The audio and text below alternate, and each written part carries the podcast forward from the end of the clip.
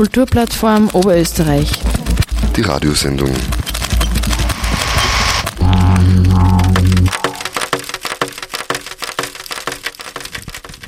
Hallo und willkommen bei der KUPF Radioshow, dem zweiwöchentlichen Radiomagazin der Kulturplattform Oberösterreich.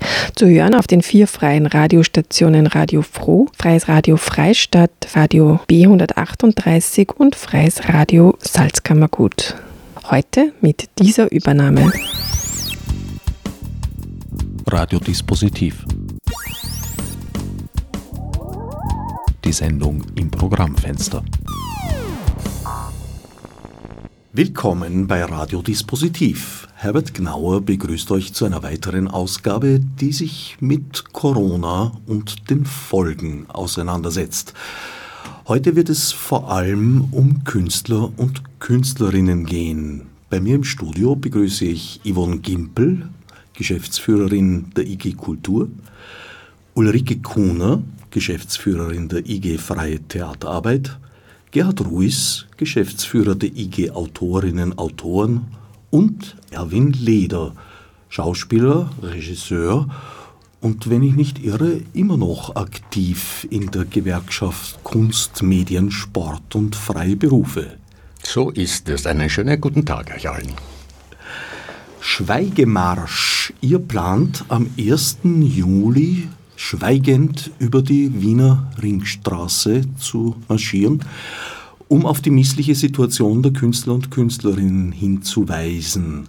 Tatsächlich waren Künstler und Künstlerinnen sozusagen die ersten Leidtragenden des Lockdowns und zählen nun zu den letzten, bei denen das wieder aufgehoben wird. Sehe ich das richtig? Ja, so ist es. Also wir sind, ähm, Eva Maat und ich sind äh, über ein Facebook-Posting zusammengekommen. Sie hat damals vorgeschlagen, man müsste eigentlich nur noch schweigen, denn ohne Kunst wird's still in dem Land. Und das war 25., 26. Mai als die Staatssekretärinnen gewechselt hatten und äh, noch keine Perspektive in Sicht war, wie die äh, vor allem freischaffenden Künstlerinnen in irgendeiner Form überleben können. Und äh, ich habe sie dann erinnert äh, an den Umzug der Maroden am 1. Juli 1998, als wir damals äh, auf die Straße gegangen sind, auf die Ringstraße, um für ein Künstlersozialversicherungsgesetz zu kämpfen und dieses Künstlersozialversicherungsfondsgesetz entstanden ist, das bis heute verbesserungswürdig geblieben ist. Und diese beiden Ideen haben sich da unmittelbar hm, sozusagen zusammengesponnen und wir haben gesagt, komm, also wenn es niemand was macht, Lass uns das doch tun, denn erstens ohne Kunst ist's still und das hat Österreich sich nicht verdient. Und die ganzen Folgen, wenn, wenn man sich vorstellen würde, ein solches Land plötzlich ohne Kunst und Kultur, das ist ein, ein Abbau der Menschlichkeit, das ist ein Raubbau auch an der Menschlichkeit. Und zweitens, es ist ja seit langem schon alles gesagt. Wir haben jetzt seit einem Vierteljahrhundert äh, alle IGs, die hier vertreten sind, auch die Gewerkschaft, wir sagen es immer und wiederholen es immer wieder, woran es krankt. Und jetzt hat man gesehen in der Krise, woran es krankt. Ja? Also es sind ja nicht nur die unmittelbaren Folgen. Nicht nur unmittelbar können äh, Freie vor allem nicht überleben, aber auch Betriebe äh, und Veranstalter nicht überleben. Und es gibt keinen Fonds, der in irgendeiner Form Ersatz leistet, sondern die Herkunft dieser ganzen Sache liegt ja in einer, sagen wir mal, Minderbewirtschaftung der Vergangenheit. Es konnten ja keine Reserven gebildet werden. Auch in großen Filmfirmen äh, ist es ganz schrecklich zurzeit, weil die haben alle schon über Millionen Euro Schulden, weil sie ganz einfach diese Arbeitslosigkeit, die entstanden ist, nicht finanzieren können. Und der Staat kann es auch nicht. Es hat zum ersten Mal, glaube ich, in der Geschichte nach 45 eine Situation gegeben, die in dieser Radikalität äh, vorher nicht der Fall war, nämlich dass von einem auf den anderen Tag alles zu war. Von einem auf den anderen Tag alle Kunst- und Kultursparten davon betroffen waren. Natürlich mit einer kurzen Vorankündigung, äh, ein paar Sickertagen, aber letztlich war es dann Mitte März soweit. Von einem auf den anderen Tag war alles zu und hat eigentlich alles betroffen, was man an künstlerischer Äußerung haben kann. Ob das jetzt Trivialkultur ist, ob das Volkskultur ist, ob das äh, experimentelle Kunst ist, egal was es auch immer war, alles, was äh, öffentliches Leben hatte, war weg. Und das, glaube ich, hat zunächst einmal äh, ja, zu einer Schockstarre geführt. Im Grunde genommen sozusagen war das eine Situation, die unvorstellbar war und äh, hat sich dann allmählich äh, in einen, wie soll ich sagen, in einen ungeliebten Dauerzustand verwandelt und wir haben dann darauf gewartet, da muss jetzt ja was passieren. Wir haben das ja auch lautstark gefordert. Da muss man doch sehen, äh, welches Elend das nach sich zieht, dass Leute plötzlich einfach nicht mehr arbeiten dürfen und auch keine Absicherung haben, was ja klassischerweise bei Kunst- und Kulturschaffenden der Fall ist, nämlich, dass es keine Arbeitslosenversicherung gibt, außer ich bin angestellt. Aber wenn ich freie, freie, freie Kunst und Kultur mache, habe ich das nicht.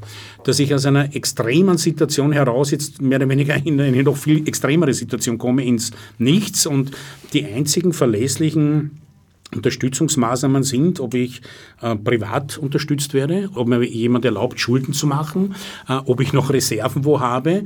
Äh, und das heißt, äh, also wir waren alle von der spontanen Verarmung bedroht. Arbeitslosenversicherung ist bei der Künstlersozialversicherung, die der Erwin gerade vorher erwähnt hat, nicht inkludiert? Nein, das ist nicht der Fall. Es gibt auch kein Krankengeld, gar nichts. Es ja. ist ja diese Künstlersozialversicherung keine echte Versicherung, sonst wäre sie ja eine Versicherung. Es ist, es ist ein Fondsgesetz.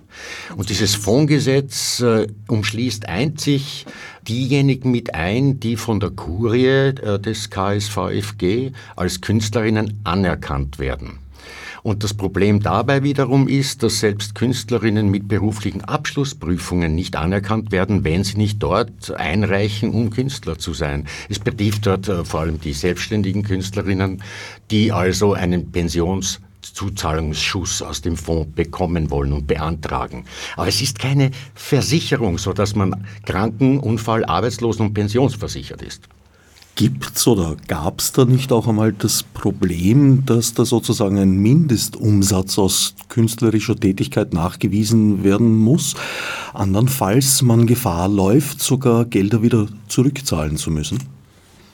Ähm, ja, eben aus dem KSVF, wo ja derzeit, ähm, und wir haben leider keine aktuellen Zahlen, aber es wurde uns gesagt, dass seit, dass seit 2001, seit es ähm, den KSVF gibt, im Bereich darstellende Kunst 1550 Leute gemeldet sind. Ne, das sind jetzt nicht rasend viele und da sieht man auch, dass das genau überhaupt nicht die Masse an Menschen abdenkt, an Künstlerinnen, die tatsächlich in dem Feld tätig sind.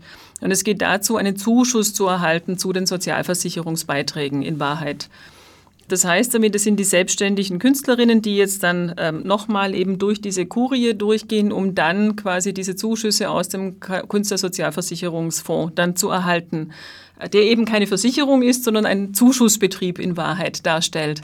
Und äh, da gibt es natürlich irgendwie auch Eingangsvoraussetzungen. Das sind ähm, derzeit die Mindest- Grenze ähm, aus selbstständiger künstlerischer Tätigkeit sind bei ungefähr 5.500 Euro.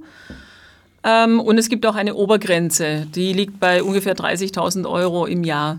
Das heißt, also man muss tatsächlich die Einnahmen aus künstlerischer Tätigkeit nachweisen. Es gibt natürlich die Möglichkeiten, das auch wiederum über drei Jahre zu strecken und so weiter. Das heißt, da gab es ständig auch Nachbesserungen und Adaptierungen, ähm, um äh, diese Kriterien quasi zu erfüllen als Künstlerin. Aber äh, in Wahrheit stellt sich halt jetzt raus, genauso, ne? also Künstlerinnen, freischaffende Künstlerinnen sind quasi als Selbstständige, als neue Selbstständige normalerweise tätig oder eingestuft, wobei ja das Wesensmerkmal der Selbstständigkeit heißt, ähm, Gewinne erwirtschaften zu können. Und ähm, wie wir jetzt alle wissen, wie seit quasi, wir haben jetzt die freie Szene seit 40, 50 Jahren quasi am Start. Das heißt, wir haben derzeit alle Generationen von quasi ganz jung, das werden immer mehr, bis zu jetzt auch den ersten, die jetzt ins Pensionsalter dann langsam kommen. Ähm, es haben sich die Strukturen nicht wesentlich äh, erweitert. Es haben sich äh, die Finanzierungsmöglichkeiten dann auch von Seiten auch der öffentlichen Hand, geschweige denn von privater Hand, ähm, nicht wesentlich irgendwie erweitert. Das heißt, mir alle diese Einnahmemöglichkeiten, Finanzierungsmöglichkeiten für die freien Künstlerinnen sind überhaupt nicht darauf abgestellt, Gewinne erwirtschaften zu können und dadurch Rücklagen dann auch zu haben. Und das fällt jetzt derzeit massiv allen Leuten auf den Kopf. 1500 anerkannte Künstler und Künstlerinnen. Im, Darstellen, im darstellenden Bereich. Im darstellenden Bereich. In der Literatur sind es deutlich weniger. An sich stünde das allerdings allen Bereichen offen, von der bildenden, angewandten, darstellenden Kunst. Ja, Selbstständige. Angefangen. Also es geht darum, dass man nachweisen muss, das eigenständige künstlerische Werk. Also sprich Schauspielerinnen und Tänzerinnen, also sozusagen Interpretinnen, ähm, fallen da gar nicht hinein, sondern eben Performerinnen und alle Leute, die quasi selbstständig ähm, künstlerische Werke schaffen. Man, man, muss zu diesem Fonds noch sagen, der hat einen so engen Kunstbegriff, dass er überhaupt nicht mehr zeitgemäß ist. Und damit kämpfen wir seit vielen, vielen Jahren, dass man dort offenbar keine Ahnung haben will, wer oder was äh, ein Künstler oder eine Künstlerin ist und, und was Künstler und Künstlerinnen machen. Und das ist schon äh, sozusagen das erste Problem. Das heißt, es ist mehr ein Ausschlussverfahren als ein Unterstützungsverfahren. Und mit dem kämpfen wir natürlich und das fällt uns tatsächlich jetzt zusätzlich noch auf den Kopf. Ich möchte noch was anmerken dazu, nämlich, dass es hier nicht rein um selbstständige Künstlerinnen geht. Es geht ja um atypische im Grunde, weil wir sind ja im Grunde alle angestellt oder eben nicht angestellt. Wenn ich heute auf einer Bühne arbeite, äh, dann bin ich angestellt. Im Gro, das schreibt das Theaterarbeitsgesetz vor. Es gibt aber auch Bühnen, die über Werkverträge arbeiten. Gut, darauf will ich jetzt gar nicht eingehen. Aber ich kann ja auch selbstständig was machen. Wenn ich jetzt Karl Valentin aufführe oder irgendetwas, dann bin ich selbstständig tätig. Ich kann natürlich im Fonds ansuchen. Dann muss ich aber, wie Ulrike richtig gesagt hat, ein Mindesteinkommen im Jahr von ca. 5.500 oder 6.000 Euro haben, dass ich überhaupt eine Unterstützung bekomme. Also es betrifft ja atypische, das heißt Selbstständige und Unselbstständige. Sämtliche Kombinationen im Laufe ja. des Jahres, die vollkommen unplanbar sind. Ich glaube, das ist etwas, was äh, sehr schön den Kreis auch wieder schließt zum Schweigemarsch weil es spielt ja nicht nur an auch auf dieses ohrenbetäubende Schweigen der Politik, das wir in den ersten Monaten der Corona-Krise hatten, sondern eigentlich auf das Schweigen der Politik zu den Lebens- und Arbeitsrealitäten schon seit eigentlich Jahrzehnten. Die Probleme sind ja alle nicht neu, nur durch die Krise jetzt wie ein Brennglas sehr, sehr sichtbar geworden, wie viele durch diese notgestrickten Hilfsmaßnahmen eigentlich nicht erfasst sind und jetzt wieder außen vor sind und nicht wissen, wie es weitergehen soll. Und das ist eigentlich genau die Intention, auch in die Zukunft zu blicken und zu sagen, die Lehren aus der Krise zu ziehen, die jetzt so offenkundig sind und auch hier wirklich strukturell mal anzusetzen und beim KSVF endlich mal sagen, weiten wir doch den Kreis der Bezugsberechtigten aus, haben ein realistisches Bild, was Kunst und Kultur heute, wie es sich darstellt und wie auch die unterschiedlichsten Aktivitäten sind, die sowohl Künstlerinnen als auch Kulturschaffende insgesamt alle treffen. Im Moment herrscht ja in der Politik, äh, in der Regierungspolitik der Eindruck, äh, als würden wir uns bereichern wollen an unserer schwierigen Lage bis desaströsen Lage.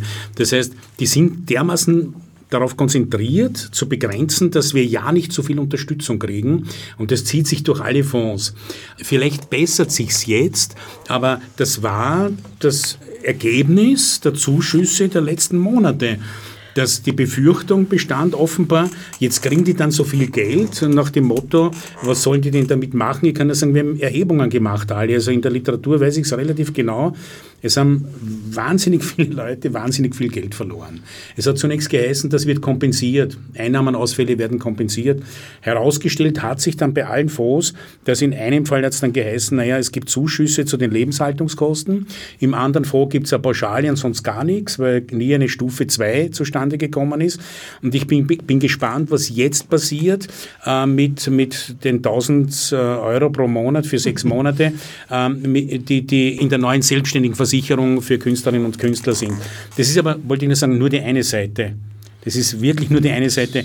Wir haben eine zweite, dritte, vierte, fünfte Seite und die zweite Seite ist, was geschieht mit unseren Einrichtungen da ist überhaupt noch nichts, glaube ich, was, wo man sich anhalten kann. Da ist noch gar nichts. Und das sozusagen verschärft die Situation eminent.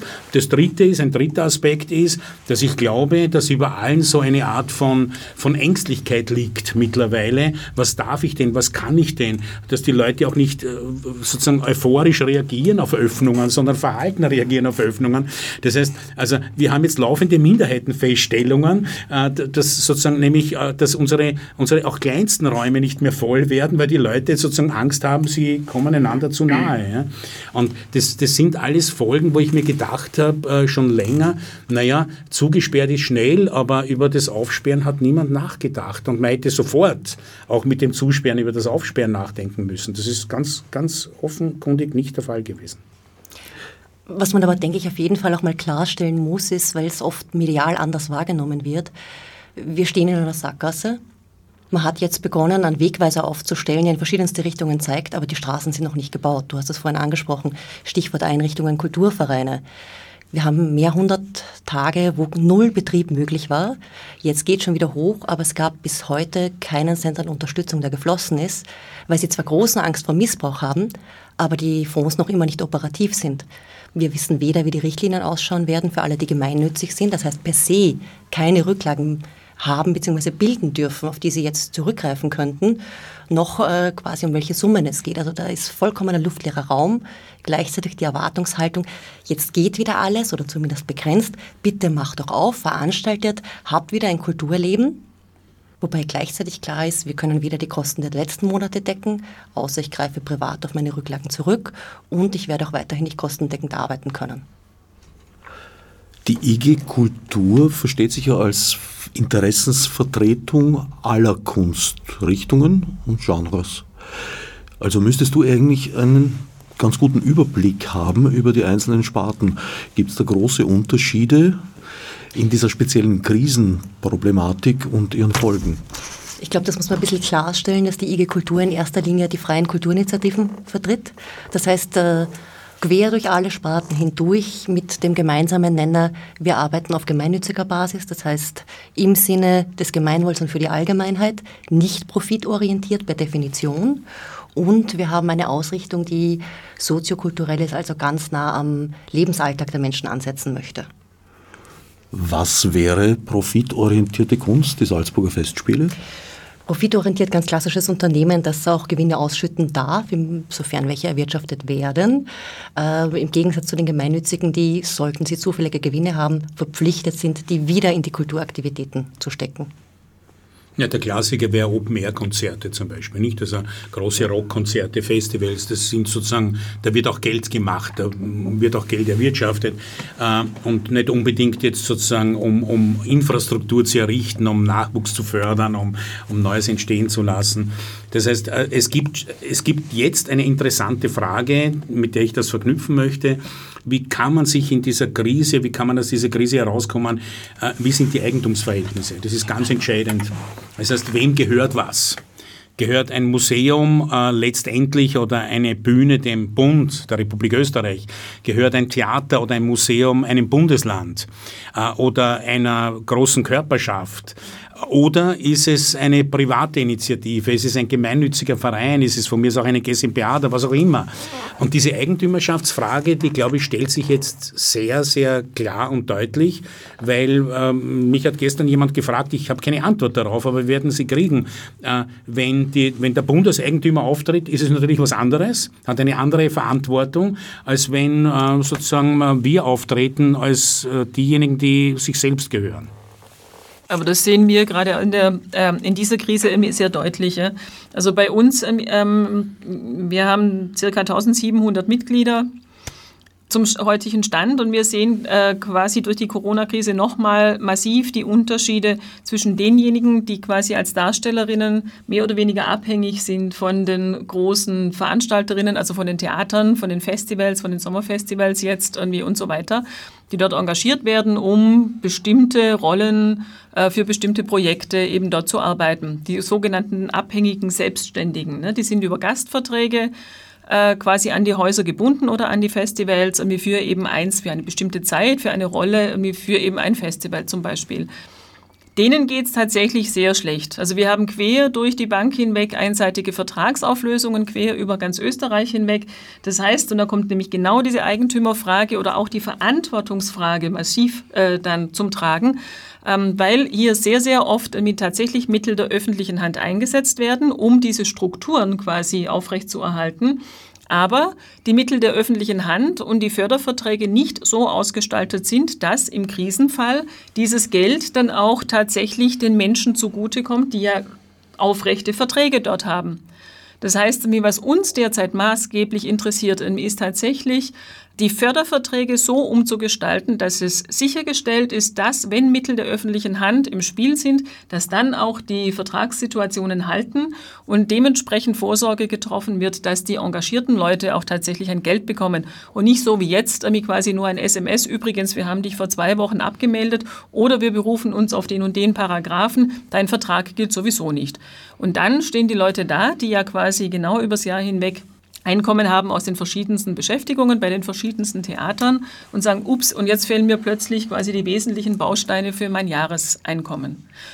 Und ähm, dem, dem ergänzend ist es tatsächlich wahnsinnig interessant, dass die sogenannte freie, freie Szene, sprich wie die Künstlerinnen, die sich selber in ihren eigenen Vereinen organisiert haben, die sie brauchen, um Fördergelder äh, annehmen zu dürfen, die sich sehr oft so organisiert haben, auch über neuartige Produktionsmodelle und Kommunikationsmodelle in den letzten Jahrzehnten, dass dort eigentlich quasi kaum Not herrscht. Die sind so solidarisch untereinander, dass sie quasi das Geld, das sie aufstellen, um ihre Produktion, auch wenn die jetzt derzeit nicht wie geplant realisiert werden kann, sie diese Produktion umstellen, alternative Verwirklichungskonzepte fordern, ähm, realisieren und dann auch tatsächlich alle Beteiligten quasi gleichermaßen auszahlen.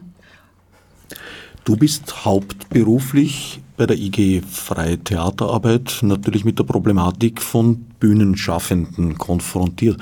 Aber darüber hinaus bist du auch Vorstandsmitglied beim Kulturrat Österreich. Müsstest also auch einen Überblick eigentlich über andere Kunstformen und Sparten haben. Gibt es da große Unterschiede, also zum Beispiel zwischen Musik, äh, performativen Künsten, darstellenden Künsten und bildender Kunst? Ähm, gibt insofern Unterschiede, gerade zur bildenden Kunst, nachdem es da quasi keine Anstellungen gibt, irgendwie, sondern die quasi selbstständig selbstständig sind und auf einen anderen Markt, also quasi die tatsächlich einen Markt haben, weil die Produkte quasi machen, die auch verkauft werden können.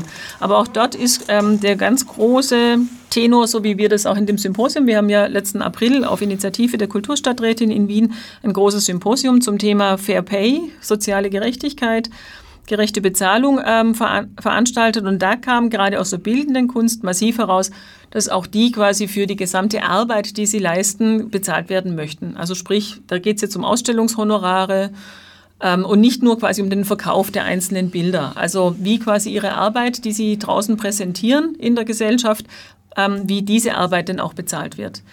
Und ähm, im Filmbereich haben wir es ähnlich wie im darstellenden Bereich, ne? kurzfristige Beschäftigungen, ähm, mal Anstellungen, mal Werkverträge, obwohl die Werkverträge und die freien Dienstverträge eigentlich alle nicht halten. Das kommt gerade auch massiv raus, dass die ganze Vertragskonstruktion eigentlich für den Hugo ist. Entschuldigung, sozusagen. Rudi Fussis Hund macht ja. Nichts. Und die Musiker, mit die, denen geht es quasi fast mit am schlechtesten, weil die auch sehr, sehr viele von denen tatsächlich irgendwie ähm, von einem Auftritt zum anderen leben und sehr oft ganz ohne Verträge, ganz ohne Absprachen, sondern äh, quasi irgendwie, hey, es gibt morgen ein Konzertspiel mit, irgendwie du kriegst je nachdem 50 Euro, also zwischen 50 und 300 Euro ist bei denen so ungefähr ähm, das Proben- oder Auftrittsentgelt und das fällt auch komplett weg. Aber die haben nicht bei Vertragsgrundlagen, auf die sie sich quasi berufen können. Also wer von Auftritten lebt, ja, ist im Moment wirklich ganz schlimm dran, ähm, weil sozusagen die in der Musik, in der Literatur übrigens auch Haupteinnahmensquellen sind. Das heißt, ich habe ein neues Buch, kann aber nicht auf Lesereise gehen. Ich habe keine Leseeinladungen, ich kann nicht bei Festivals auftreten, ich habe keine Buchmessen. Das heißt, den Leuten brechen zum Teil ganze Jahreseinkommen weg und bei der Musik ist die Existenzgrundlage weg. Ich kann nicht spielen. Also es gibt niemanden, der mich engagiert und es geht ja um die vielen, vielen kleinen Auftritte, die sind alle weggebrochen und äh, das ist halt natürlich äh, durch wen auch immer zum Teil auch überhaupt nicht gesehen worden bis jetzt, weil die Popkultur oder egal was auch immer, auch der Jazz oder es gibt ja ganz viele nicht geförderte Bereiche. Wir reden ja immer noch vom geförderten Bereich, aber der, der, der, der größte Teil ähm, der, der Kunst und Kultur ist ja nicht gefördert. Das wird ja gerne übersehen, sondern das ist, das, da, da erwirtschaften die Leute selbst Geld oder es gibt die Quersubventionierung in der künstlerischen Existenz, gerade in der Musik ist das obligat. Ja, Musiker und Musikerinnen haben doch oft ein kommerzielles Standbein, um sich damit äh, die, die künstlerische Arbeit leisten zu können. Übrigens in der Literatur mittlerweile auch. Da gibt es also auch kommerzielle Standbeine, um sich dann die ambitionierte Literatur leisten zu können. Und wenn das wegbricht, naja, dann sozusagen bricht eigentlich äh, die einzige Einkommensquelle weg, die man verlässlich gehabt hat. Ja, das gibt es natürlich auch im darstellenden Bereich. Nicht? Ich denke an meine Kolleginnen und Kollegen, die äh, jetzt äh, Commerz-Movies machen oder Serie machen, damit sie halt dann im freien Theaterbereich was machen können, wofür sie nicht oder wenig bezahlt werden. Ja. Mhm. Und das fällt natürlich erst alles weg, auch, äh, auch das Filmen, das Drehen fällt weg. Beziehungsweise bei den großen Gruppen ist es halt derzeit auch massiv, irgendwie, weil die ja also die, die vor allem international tätig sind, ne, im Tanz- und Performance-Bereich. Irgendwie sind wir ja Österreich, also sind ja die Produktionen aus Österreich durchaus seit vielen Jahr, Jahren international gefragt. Wir haben ja tolle Aushängeschilder. Letztes Berliner Theatertreffen wurde aus der freien Szene Österreichs quasi äh, mitbespielt. Ne? Da war kein Burgtheater eingeladen und ähm, keine anderen großen Institutionen, sondern die freie Szene, die Produktionen der freien Szene.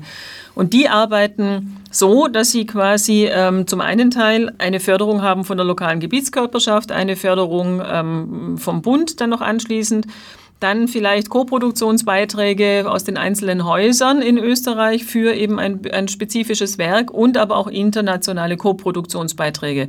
Und derzeit fallen Ihnen diese Koproduktionsbeiträge mit, die Sie aber brauchen, weil die ja quasi Gelder sind, um das Stück überhaupt realisieren zu können. Ja, das ist ja quasi Vorschuss sozusagen. Ähm, und da wird es jetzt ganz schwierig. Das heißt, Sie können Ihre Vereine quasi halbwegs vielleicht erhalten, aber sie können die Produktionen nicht realisieren, zu denen sie sich eigentlich verpflichtet haben. Und sie haben auch keine Produktionen, mit denen sie jetzt dann nach der Krise quasi wieder international gastieren können und auftreten können. Ja, die Aufträge fallen einfach auch jetzt weg, weil die Leute Angst haben, überhaupt was zu vergeben und irgendwelche Vertragssituationen herzustellen, die sie dann nicht einhalten können, womöglich. Ne? Und dann möchte ich nochmal kurz auf diese ganze Corona-Sache zurückkommen und auch auf die Ursache dessen, warum wir den Schweigemarsch initiiert haben weil es eben so ist, dass ich persönlich und wir alle persönlich sehr viele einzelne Künstlerinnen kennen, die sich das einfache Leben einfach nicht leisten können. Die können nicht einmal die Miete zahlen, bitte seit März. Das, das bedarf einen Aufschrei, aber Schweigemarsch deswegen, weil wir eigentlich alle mundtot gemacht worden sind, nicht? Und, und weil es eben auch still wird rundherum. Das war die Kupf-Radioshow Weitere Informationen zur Kulturplattform sind zu finden unter kupf.at. Die Sendung zum Nachhören und allerlei Interessantes dazu gibt es im Blog-Eintrag zur Sendung unter fro.at oder im Audioarchiv der Freien Radios unter cba.fro.at. Kulturplattform Oberösterreich. Die Radiosendung